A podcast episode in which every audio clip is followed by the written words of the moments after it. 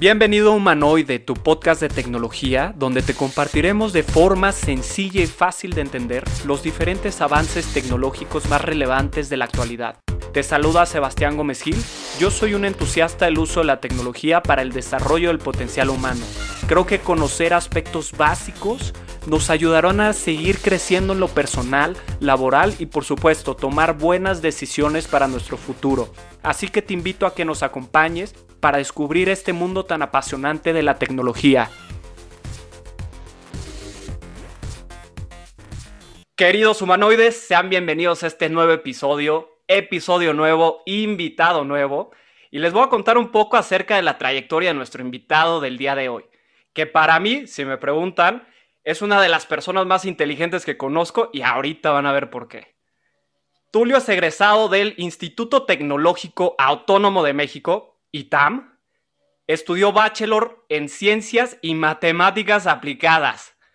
Eh, para los que nos escuchan fuera de México, el ITAM es una universidad que se distingue por ser bastante exigente y retadora. Pero bueno, más tarde se convirtió en asociado de Pricewaterhouse Corporations, por sus siglas en inglés PwC, que es una consultoría que pertenece dentro de las Big Four, de las más grandes de todo el mundo. Posteriormente, en 2018, entró como Data Scientist a credijusto.com, donde estuvo un año. Y bueno, finalmente en 2019 decide hacer un salto y convertirse en jefe de producto en Smart Lending. Y hoy en día ascendió en la organización hasta convertirse en Chief Product Officer, sin más preámbulo, démosle un fuerte aplauso a Tulio Espinosa. Tulio, bienvenido a Humanoide. Estás en tu casa, hermano. No, hombre, Sebas, muchas gracias. Qué introducción. Van a pensar tus, tus seguidores que realmente tienes aquí a un grande, hombre. Muchas, muchas gracias por tus palabras. Eres grande, digo, ya, ya el hecho de matemáticas y tam, híjole, ahí ya traes palomita, ¿eh? Palomita, muchas, Muchas gracias, Sebas. Oye, este. gracias. Mira, antes de, pensar, de empezar con las preguntas que tengo preparadas, me gustaría nos platicaras un poco acerca de tu trayectoria, cómo fue que decidiste matemáticas aplicadas y ciencias, eh, cuándo descubriste también tu amor por la tecnología, en fin, ahora sí que si nos puedes compartir eso, te lo agradecería mucho, amigo. Con todo el gusto, Sebas. Pues sí, Mira, la verdad es que ahora sí que desde chico siempre eh, pues me gustaron, en general pues siempre fui algo bueno para la escuela, siempre fui algo aplicado, pero siempre me gustaron más las ciencias, ¿no? Siempre la química, la física, matemáticas me gustaron. Y cuando llegas a la prepa, pues yo siento que uno todavía es muy chico para elegir a qué te vas a dedicar, ¿no? Entonces, eh, la verdad es que en ese momento, pues me puse a investigar muchas cosas. Eh, pues me puse a investigar múltiples universidades, vi que el ITAM tenía más o menos eh, pues carreras interesantes y un perfil interesante, y después en ese momento dije, ok, pues voy a estudiar eh, matemáticas porque me gustan y, ¿no? Como que siempre está el estigma de cuando dices en las reuniones familiares, voy a estudiar matemáticas, ah, qué padre, hijo, ¿y de qué vas a dar clases, no? Entonces dije, bueno, para no encasillarme en ese estigma, voy a estudiar matemáticas y economía, ¿no? Eh, llegué al ITAM, la verdad es que pues economía está divertido, pero pues la verdad lo que me gustaban son las matemáticas, entonces por ahí de segundo o tercer semestre dije, ¿sabes qué? Eh, muy padre economía, pero lo que me gusta son matemáticas y vámonos con mate, ¿no? En, mi carrera eh, las cosas que más me gustaron fueron las estadísticas y después me metí a temas de, pues todo el tema de data science, ¿no? Sí. Ahí tuve un excelente profesor en, en estas clases que me abrió la cabeza a ver pues todo el potencial que había, ¿no? Oye, pero eh, creo que ese profesor se adelantó al tiempo, ¿no? Porque Data Science ahorita está duro, o sea, creo que es una de las habilidades duras que más se piden los profesionales hoy en día. Es algo que necesitamos cada vez más gente preparada en este campo.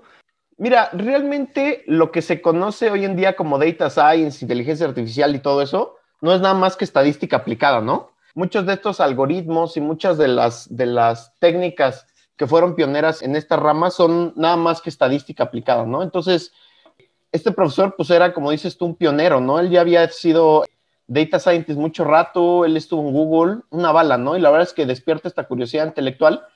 Y sobre todo en la carrera, a pesar de que se llama matemáticas aplicadas, pues de aplicadas no tiene mucho, ¿no? Entonces, hay muchas ramas teóricas y hay gente muy buena en lo teórico, pero creo que la estadística y la investigación de operaciones es como lo más aterrizado algo aplicable así de manera directa, ¿no? Entonces, me clavé mucho en estas áreas. Por lo mismo que te digo, ¿no? De aplicadas no tenía mucho, entonces eh, dije, pues necesito meterme una chamba en la que, en la que aprenda, ¿no? En la que pueda aprender muchas cosas aplicadas. Entonces investigué y consultoría era donde, donde se cumplía con esto que buscaba de, cosas muy aplicadas. Entré a consultoría. A PwC, ¿no? A PwC. es una de las grandes, mano. O sea, realmente, ajá, Yo entré a Busan Company, que es eh, una consultoría estratégica que después adquirió PwC. Ok. Y se llamó Strategian, ¿no? Pero la verdad es que muy, muy buena escuela. La verdad es que para los que nos escuchen, yo creo que ser consultor es un excelente primer chamba porque aprendes de muchas industrias, llegas directamente a agarrar al toro por los cuernos a los problemas más complejos que tienen las organizaciones y te da mucho exposure, ¿no? A mí me enseñó a presentar la información, a saber presentar mi punto ante distintos públicos, ¿no? Definitivamente una, una muy buena... Muy buena escuela, como decías, ¿no? Correcto. Oye, pero, por ejemplo, el proceso de admisión es característico por ser difícil, ¿no? Yo me acuerdo y, creo que en la universidad ya cuando te vas a graduar, vienen estas grandes consultoras y todo el mundo es como, oye, e, e, él, entró, ¿no? Él es consultor y de las Big Four todavía más. Y yo me acuerdo que incluso yo entré a un proceso de, una que está por reforma ahí las oficinas muy bonitas. Te digo muy bonitas porque fue lo único que fue a hacer. Fui a ver las oficinas nada más y todavía terminó el proceso y me decía, me decía mi novia que me acompañó, Sam, que también. Oye, ¿qué haces? ¿Por qué te quedas ahí? No, pues es que estoy aprovechando la vista, chance y no regreso. Pero bueno, mano, no se me hizo. Eh, yo creo que lo mío iba por otro lado, por las ventas, la comunicación. Pero en fin, es difícil el proceso, Tulio. ¿Cómo fue tu experiencia? Este, obviamente tú teniendo el background de, de las matemáticas, pues supongo que este examen que te hacen, pues fue ahora sí que fue fácil, ¿no? Pan comido, como diríamos. Sí, la verdad es que es un, proceso bastante exigente, ¿no? La tasa de aceptación es muy baja, muy, muy baja en estos procesos. Y usualmente es primero, como dices, ¿no? Un examen numérico en donde prueban tu capacidad de pues, resolver problemas con técnicas ahí, razonamiento y algo de matemáticas. Y después usualmente vienen entrevistas de caso, ¿no? El, proceso muy particular de, de Bus Companies en ese momento era el más largo y para mí el más completo porque era el examen, y luego venía un caso grupal en donde te juntaban con gente que no conocías en el salón de industriales a resolver un caso, ¿no? Te tiraban ahí la información y en 45 minutos tenían que dar un, veredicto. Después ya venían entrevistas con gerentes y directores y al final una presentación con socios, ¿no? Entonces sí, la verdad es que era un, un, proceso suficiente. Al principio era muy analítico y después era como problem solving de negocios muy enfocado a interpretar información y dar eh, diagnósticos rápidos, ¿no? Y, como alguna solución bastante práctica en ese momento. Claro, y preparar una, presentación, ¿no? Al final creo que también puede medir un poquito eso porque al ser consultor, pues tú tienes que presentarle las soluciones a tus clientes, me imagino. Exactamente. Pues como consultor también es una habilidad muy importante el saber comunicar tus ideas, ¿no? Puedes tener el análisis más robusto y lo que sea, pero si no sabes transmitirle la esencia de, lo que investigaste y lo importante a tus clientes, pues le van a dar cajonazo y nunca más van a volver a ver ese documento, ¿no? Entonces, definitivamente sí, una parte importante del consultor es saber comunicar bien sus ideas y, sus propuestas. Claro, oye, y, bueno, aprovechando que estamos hablando un poquito de la preparación, ¿qué tip, qué consejo le puedes dar tú a los chavos que están saliendo o que están buscando pues trabajo en este tipo de consultorías? ¿Cómo se pueden preparar? Eh, ¿Qué pueden ir haciendo en el Inter? Mira, la verdad es que yo tenía una muy mala visión de la gente que se preparaba para las entrevistas. Yo decía, ah, te preparas, pues es trampa, pero la verdad es que no, ¿no? Para los que están interesados en entrar en consultoría, ya muchos, muchos casos resueltos, problemas tipo GMAT que se pongan a resolver muchos, ¿no? El examen cuantitativo que te platico es prácticamente un extracto de problemas de GMAT, entonces pónganse a estudiar muchos de esos ejercicios y pónganse a resolver casos, ¿no? O sea, consigan casos ya resueltos de negocio resuélvanlo con sus amigos, entrevístense unos a los otros. Ser entrevistado y entrevistar para esos casos te da mucha cancha, ¿no? La verdad es que yo, ignorante en ese momento, no lo hice porque sentía que era hacer trampa, pero sin duda alguna háganlo, ¿no? La verdad es que muchos cuates y conocidos del ITAM que lo hicieron, pues digo yo, ahora sí que fue chiripazo, ¿no? Como el burro que tocó la flauta lo logré, pero la gente que se preparó muy bien, pues también pudo conseguir eh, buenas ofertas, ¿no? Entonces, no solo para esta ocasión de, prepararse como consultor, sino mi consejo en general es, hay que machetearle, ¿no? Si algo aprendido en la vida es que el esfuerzo paga. Completamente de acuerdo contigo, prepararnos y para lo que sea, ¿no? Este, incluso para crear contenido, para tener una charla de este tipo, pues hay que prepararse. Y mira, ahorita me gustaría pasar ya a tu faceta de data scientist.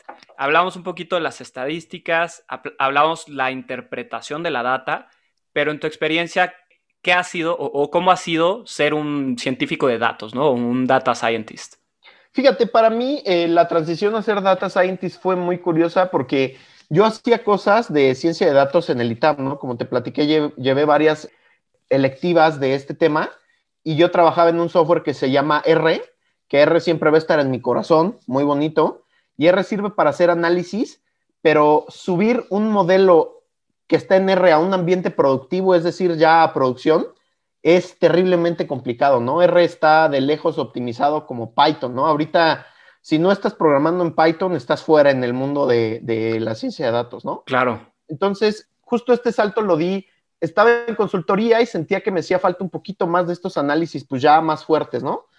Entonces busco el cambio, en que justo me sale una muy, buena oportunidad. En ese momento el CTO es un cuate súper crack, muy enfocado en ciencia de datos, entonces dije, seguro aquí vamos a tener muy buen apoyo. Claro. Llego y entro como data scientist, pero a una, al área de desarrollo de software, ¿no?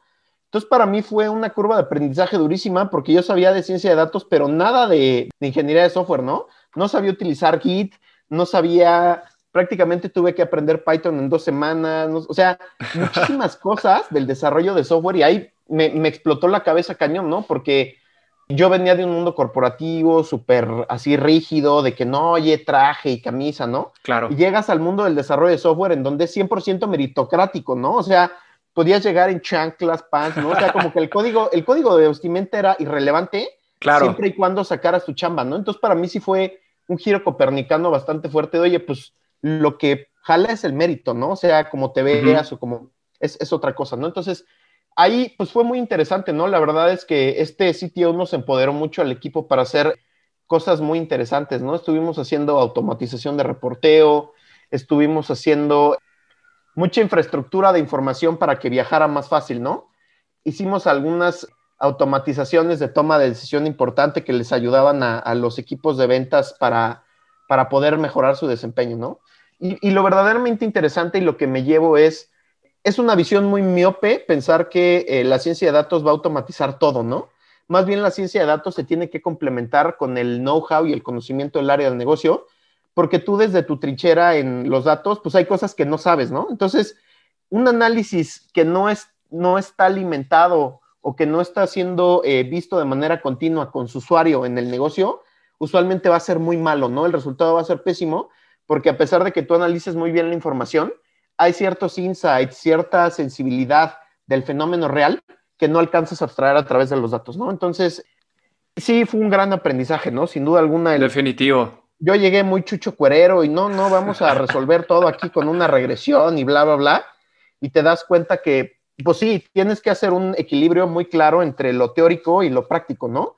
Porque si te vas muy a lo teórico no sirve para nada y si te vas muy a lo práctico, pues la teoría no está ahí para soportar las cosas, ¿no? Entonces hay que encontrar ese equilibrio perfecto entre lo teórico y lo aplicado para hacer cosas que sean útiles. Excelente, ¿no? La, la verdad ahorita que me comentabas pude percibir que hubo un cambio, ¿no? Un cambio radical desde la manera de vestir, como decías. Me imagino que es como en las películas que vemos a los grandes genios de Silicon Valley en chanclas o, no sé, en Facebook con playeras, que yo estoy a favor, ¿eh? Realmente, bueno, sí y no, porque yo soy ventas, entonces como ventas, pues en ciertas reuniones sí necesitas llevar el trajecito, Y no te voy a mentir, se siente bien, te empodera, pero es más cómodo trabajar en chanclas, ¿eh? Déjame decirte, ahorita que estamos en home office, me he podido dar un poquito el lujo. Oye, pero qué interesante. Y también mencionabas que tienes que juntar tanto lo teórico como lo práctico, ¿no? Correcto. Ahí, ¿cómo le hacen para tener calidad en la información? Es decir, hablabas de los insights y de toda esta data que hay. Le pegaste al clavo, mi querido Sebas. A ver, dale, dale, ahora sí que la, La calidad es, es, eso es también algo muy importante, ¿no? O sea, eh, hay una frase muy famosa en, en el argot de la ciencia de datos de you put trash, you get trash, ¿no? O sea, si la información es buena, tu modelo nunca va, ¿no? O sea, el, el, outcome de tu modelo va a ser tan bueno como la materia prima que tengas, ¿no? Entonces, También es muy importante generar en las organizaciones una cultura de ownership en la información, ¿no? Porque si la información está mal, entonces todas las decisiones que vamos a estar tomando están mal. Claro, están sesgadas. Entonces, una gran labor, ¿no? Como, y hay, igual hay muchos posts que dicen, la labor de un científico de datos es 70% limpiar información y lidiar con bases de, de, datos que están mal, y el otro 30% es análisis, ¿no? Pero esta parte de poner la información como debe ser, estar procesándola para poder utilizarla de manera correcta es importantísima, ¿no? Y generar, te digo, esta cultura de que todos sean dueños de la información que generan y tener una responsabilidad de lo que está reportando está bien, es igual o más importante que tener un equipo de, científicos de datos o de, ¿no? Si tienes mala información, ya, no puedes hacer nada más. Es, es algo súper clave y qué bueno que, lo, que lo, lo retomaste porque es fundamental en uno de estos roles. Por supuesto, y mira, yo te platico de experiencia propia. Nosotros como vendedores y estamos en el campo, pues sí tienes que recabar la mayor información posible, pero no solamente cantidad, sino calidad, ¿no? Muchas veces también ya a niveles más altos, pues esa es la información que ellos leen y ven. Entonces, con base en eso se toman las decisiones. Entonces, sí, sí coincido contigo que creo que es un punto clave. Y vaya, a lo mejor puede costar un poquito de trabajo tener esa calidad que esperarían, a lo mejor tener los data scientists, pero pues sí, ahora sí que todos los que andamos ahí recabando información de clientes y demás, lo mejor posible, ¿no? Con la mejor calidad posible. Oye, pues, pues qué interesante, amigo. Y la verdad, eso de la toma de decisión a través de datos, creo que es el futuro. Como comentábamos, si tu profesor fue visionario, creo que tú también en ese sentido. Porque justamente estaba compartiendo en otros episodios que LinkedIn sacó una serie de habilidades, tanto blandas como duras, y justamente eh, todo el análisis de datos, la interpretación, está dentro de estas habilidades duras. Y sobre todo anudado a que viene pues un desarrollo bastante acelerado y fuerte de la inteligencia artificial, la big data, el internet de las cosas. ¿Qué nos podrías platicar respecto a estos pues temas? A lo mejor estoy hablando muy en general, pero tú, Tulio, ¿qué nos pudieras platicar del conocimiento que tienes? No, totalmente, ¿no? Yo creo que viene una era en la que justamente hace un par de días compartía un artículo en, LinkedIn en donde eh, uno de los socios de Andersen Horowitz, que es uno de los eh, fondos de capital privado más famosos, escribió hace algunos meses un artículo en donde dice que los programadores se llevaron el, el negocio completo, ¿no?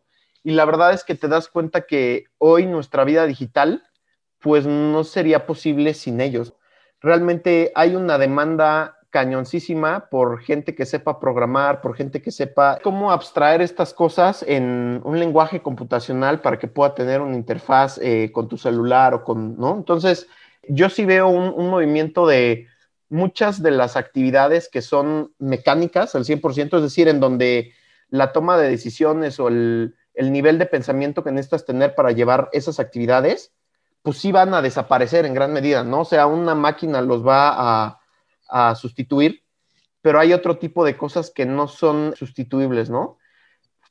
La máquina, eh, pues es objetiva siempre, ¿no? La máquina siempre hace las cosas bien, la máquina no tiene malos días, la máquina, ¿no?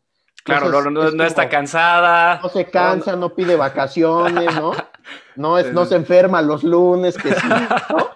Entonces, eh, yo sí veo un, gran cambio en estas cosas, ¿no? Y, no sé si tú has, visto o has tenido la oportunidad de ir a Shenzhen, Sebas. No, la verdad es que no. Y, mira, muero de ganas, muero de ganas de ir a Asia. Digo, yo, yo desde mi trinchera como negocio internacional, tú sabes que ahí está el hub tecnológico, ahí está el hub, ahí está el comercio más fuerte. China, pues es el exportador más grande del mundo muero de ganas, amigo. Ojalá y cuando pase todo esto de la pandemia me pueda dar una escapada porque me han contado maravillas. La verdad es que yo tampoco he ido, mi Sebas, y me muero por ganas de ir porque igual... Pues vamos, este, armamos un, viajecito de relax y de... hay que armarlo, ¿eh? Te lo juro. Unos cuates justamente de que justo alguna vez me dijeron, no, güey, es que vi un documental de Shenzhen y yo, Shenzhen, ¿qué es eso? Güey, lo vi, me voló la cabeza, o sea, el nivel de desarrollo, el nivel, o sea, si piensas que en los 60 China era en su mayoría granjas de arroz, güey, ¿y dónde están hoy? Dices, wow, o sea, ¿no? Y creo que Shenzhen, en esencia, representa mucho de la cultura que impuso China llegar, para llegar a donde están, ¿no? O sea, Shenzhen es 100% esfuerzo, Shenzhen es tecnología al 100%, fábricas avanzadísimas, ¿no? Gente que le echa ganas y se la rompe para salir adelante. Entonces, sí me quedé, eh, pues como que me queda claro el, dominio chino, ¿no? O sea, están donde están no por obra del Señor, no, o sea, están donde están porque han trabajado para estar ahí, ¿no? Claro, eh, yo creo que hay muchas variables, ¿no? Que se juntan, tanto el tema político, el sistema político, como el sistema económico.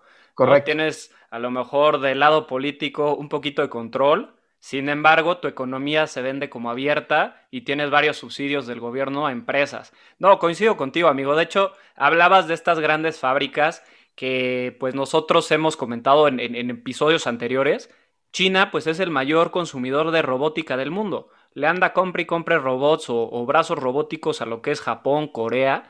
Y me llamó la atención que incluso hay una fábrica en, en Japón que son robots, o sea, los brazos robóticos, haciendo robots.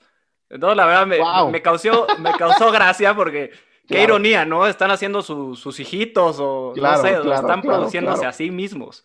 yo creo que así va a ser el futuro y a lo mejor ya eh, unos cuantos años ya ni siquiera va a haber personal. Pero es increíble, ¿no? Como tú decías, hay que prepararnos. Creo que este, todos los que nos escuchen, pues tomen, ahora sí que todos los consejos que nos pueda compartir Tulio, porque es alguien que sabe y está metido en eso y cerrado, ¿eh? Al aire, vámonos a Shenzhen. La verdad que sí, ¿eh? En cuanto estemos vacunados, mi querido Sebas, yo me armo para irnos a Shenzhen sin problema. Esto sería todo por hoy, humanoides. No se olviden de seguirnos en las redes sociales, pónganle follow en su plataforma preferida de podcast y los espero en el siguiente episodio para continuar con esta gran entrevista. Hasta la próxima.